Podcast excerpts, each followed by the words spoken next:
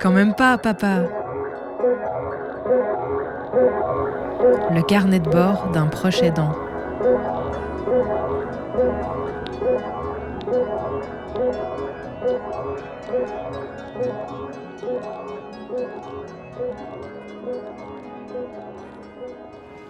En commençant la deuxième saison de ce podcast, j'avais évoqué l'idée qu'il y avait un point de bascule dans le quotidien de ma fille suite à une série de crises d'épilepsie et que ça avait eu beaucoup de conséquences dans notre quotidien. Et aujourd'hui, je vais prendre le temps de parler d'un des éléments importants de ce changement, c'est la qualité de ses nuits, et en conséquence des nôtres. Depuis quelques mois, les nuits sont devenues un moment très particulier pour ma fille. Alors peut-être qu'avant déjà euh, c'était un peu atypique, mais là, euh, les choses qu'on doit accompagner au quotidien sont devenues vraiment euh, critiques et ça devient un des éléments importants de notre préoccupation quotidienne. En fait, il faut être là tout le temps la nuit. Il faut la rassurer, la guider, euh, être comme une présence constante quand euh, elle a besoin d'attention, en disant tout va bien, papa et toi, on est tous les deux, parce que c'est un petit peu ça qui la rassure. Au point que j'ai dû, dès les premiers jours et puis pendant longtemps, installer mon lit, un matelas, un lit de camp, juste à côté de son lit, pour pouvoir réagir tout de suite, pour pouvoir la rassurer quand elle était inquiète. Certainement que les crises d'épilepsie euh, qui se sont succédées de manière intense, elles ont euh, complètement changé la, chimie de son corps, enfin en tout cas c'est ce que j'imagine, parce qu'elle n'arrivait plus à trouver le sommeil. Elle passait des nuits entières à s'inquiéter, à, tourner dans son esprit les choses qui l'inquiétaient. C'était un sommeil euh, agité ou la plupart du temps en fait inexistant. Il y avait énormément de pertes de repères, des, je l'ai déjà dit dans un épisode passé, mais elle évoquait cette idée du avant j'étais avec mon papa, où il est mon vrai papa, et toutes ces questions qui la préoccupaient, qui l'envahissaient, qui l'empêchaient euh, de trouver le calme et le répit. Dans les premiers temps, je pense qu'elle devait euh, dormir 2 à 3 heures euh, par nuit maximum. cette fatigue, elle se cumulait, elle devenait de moins en moins en capacité bah, dans le quotidien de, de, faire face aux activités qui lui étaient proposées, qu'elle avait envie de mener. Et c'est devenu vraiment très épuisant pour nous aussi parce qu'on dormait à peu près autant. Et heureusement, on a été accompagné par la neuropédiatre et puis euh, le dosage de médicaments, il a été revu.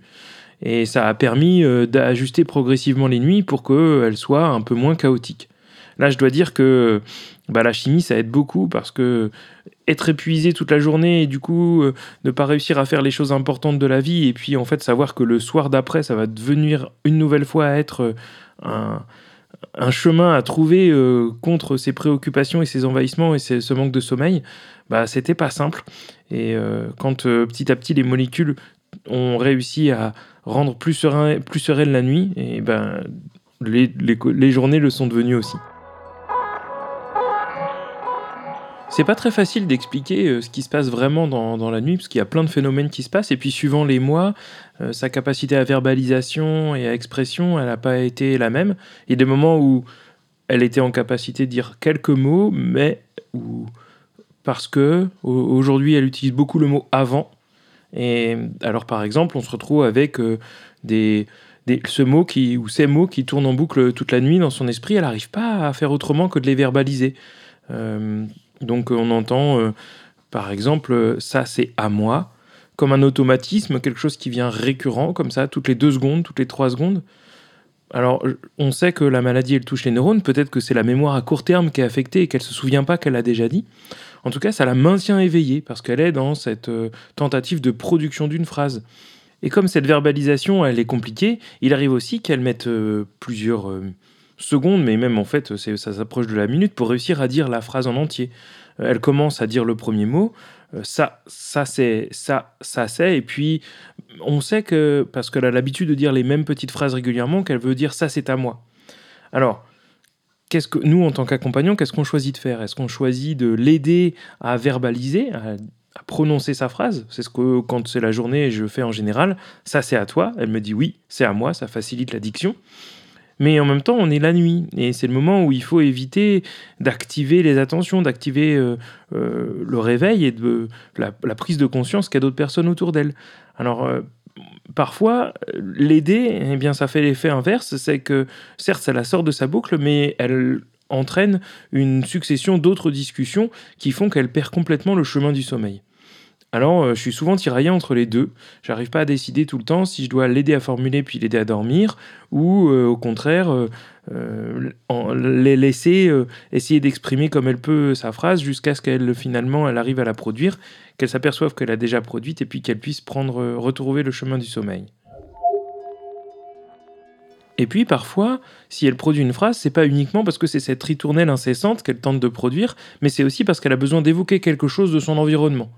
Pour donner un exemple, depuis euh, le début de cette période de sa vie, elle a toujours besoin d'avoir quelque chose de, petit dans la main, une petite peluche qu'elle appelle mon petit, ou ça, euh, il est à moi, c'est vraiment des, éléments très importants pour elle.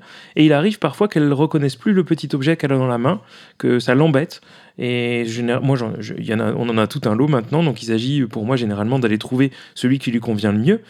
Et donc parfois, ces phrases qui ressemblent à celles de sa répétition habituelle, c'est pour signifier le fait qu'elle n'est pas à l'aise avec euh, l'objet qu'elle a dans la main, mais elle ne sait pas comment euh, le lâcher, en retrouver un autre, parce qu'elle en a besoin d'un autre. Et, il faut réussir aussi à identifier ça. Ne pas se laisser piéger par le fait que c'est une phrase en boucle comme les autres, mais identifier le fait que bah, ça signifie qu'elle a un besoin particulier. Et là, il faut avouer que même moi qui la connais extrêmement bien, il y a des moments où je crois que je rate ces éléments-là et je mets peut-être une demi-heure euh, de, de répétition où euh, avec des petites phases de sommeil, etc. Ou, peut-être un peu moins, mais en tout cas, voilà, il arrive des moments où euh, je prends du temps à comprendre que c'est ça qui va lui apporter un, plus grand confort euh, dans la nuit. Au début de cette période de sommeil troublé, il y a aussi eu un point important euh, qui a été marquant, c'était euh, les angoisses, les, terreurs, les, les, cris, les, les, mouvements brusques, le besoin d'être rassuré, le besoin d'être euh, toujours accompagné, qu'il y ait quelqu'un à côté, la peur de la solitude. Moi, je suis toute seule et qui sont, il faut le dire, terriblement douloureux quand on l'accompagne. Et puis on peut imaginer combien elle aussi, elle est en difficulté euh, énorme. Et puis aussi parfois, c'était euh, quelque chose euh, qui s'apparentait plus à un cauchemar ou peut-être à une hallucination qui pouvait devenir persistante, avec le sentiment pour elle qu'il y avait quelqu'un à côté d'elle. elle avait du mal à verbaliser les choses, mais les années auparavant, elle appelait ça des bonhommes, puis des monstres qui venaient surgir dans son quotidien. Ils avaient un peu disparu et là, il y avait le sentiment que la nuit, c'était un moment où elle était confrontée à ça, où il fallait vraiment trouver des solutions pour euh, euh, la faire sortir de ces, de ces crises euh, d'extrême angoisse, de, de, de, ces, de cette confrontation à ces monstres qui envahissaient son univers.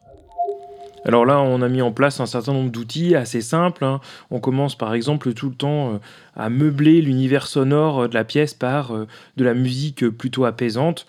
Au fil du temps, on a identifié, enfin en tout cas moi j'ai repéré que bah, du classique assez tranquille, pour 4 heures de long, c'était quelque chose qui l'aidait à entrer dans le sommeil, à y rester. Et puis aussi, il y a des moments où il faut euh, lui parler constamment, la rassurer, lui dire les choses importantes, rappeler qu'on est ensemble, qu'on est dans un environnement serein, qu'il y a les éléments auxquels elle tient qui sont autour d'elle.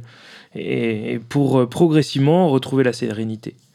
Il y a des fois aussi où ça devient même plus compliqué, euh, on n'arrive pas à trouver les choses qui peuvent l'aider. Et là, au fil du temps, je me suis aperçu qu'il y avait un album, euh, Dire Straits, le premier, qui était quelque chose qui lui apportait un grand bonheur et qu'elle écoutait attentivement, qui lui permettait d'éviter de se faire piéger par des boucles de paroles incessantes. Et, puis elle y prenait du, grand plaisir et ça l'accompagnait dans une plus grande sérénité et lui permettait de retrouver le chemin du sommeil. Je l'avais déjà évoqué par le passé, mais il y a des fois où elle ne me reconnaît plus. Et dans ces moments-là, il faut aussi trouver des solutions, parce que sinon, l'anxiété, elle grimpe, elle monte comme ça. Et j'ai remarqué que dans ces moments-là, lui faire écouter euh, une petite histoire audio, une courte fiction, ça lui permettait de décrocher de ce monde angoissant dans lequel elle était plongée, de basculer dans le monde de la fiction. Et quand on retrouvait euh, à la fin de l'histoire euh, le monde réel, eh bien, elle avait quitté cette inquiétude et elle arrivait assez facilement à retrouver le fait que j'étais bien son papa et que je pouvais l'accompagner. Et c'est là qu'on retrouvait, comme je le disais juste avant, eh bien, des petites discussions, des petites évocations sur les choses qui, qui sont importantes pour elle et qui lui permettent d'être mieux et comme ça cheminer vers le sommeil. Alors une fois avoir raconté tout ça, il y a une dimension euh, qui est assez importante, qui vient naturellement à l'esprit, c'est la question de l'intimité. Je l'avais déjà évoqué par le passé quand il s'agissait d'être vigilant à sa santé pendant la nuit, mais maintenant qu'il m'arrive de partager la même chambre qu'elle, comment euh, lui assurer tout de même une certaine intimité, comment euh, éviter que les demi-sommeils ne deviennent pas de vrais réveils? il faut trouver des choses. Ces derniers temps, j'ai quand même réussi à retrouver le chemin de ma chambre. Mais alors dans ce cas-là, comment euh, entendre et écouter euh, les besoins qu'elle a si elle peut pas les verbaliser, si elle peut pas appeler Et puis si elle a peur d'être seule, euh, ça devient complexe. Il y a aussi les crises d'épilepsie auxquelles il faut faire attention. Donc tout ça, ça fait s'effriter cette possibilité d'intimité et ça impose ben, d'être présent quotidiennement puisqu'elle peut plus interagir pour appeler ou pour être rassurée d'une autre manière qu'avec quelqu'un à côté d'elle. Au-delà de l'accompagnement psychologique, il y a aussi toute une dimension matérielle avec euh, bah, la perte de la mobilité et puis l'incontinence qui arrive. Depuis quelques mois, bah, on a dû passer aux protections pour la nuit, puis aussi pour le jour. Mais pendant un moment, il fallait aussi la nuit euh, changer les draps, etc. Quand on a tout ça euh, dans les pattes pendant une nuit, quand on l'accompagne pour retrouver sa journée dans le centre qui l'accueille, il n'est pas tout le temps simple d'assumer une journée normale, de prendre le transport, d'aller au travail, et d'autant plus si on n'a pas dormi. Alors voilà euh, un peu une porte ouverte, euh, une fenêtre ouverte sur euh, le quotidien d'une personne proche aidante et de la personne qu'elle accompagne quand on est confronté à des nuits tumultueuses.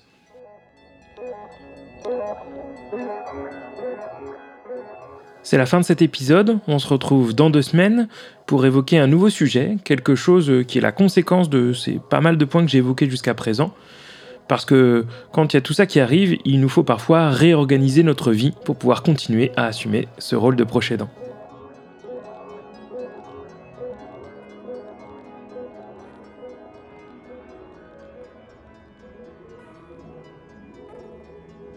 Un podcast à retrouver sur le.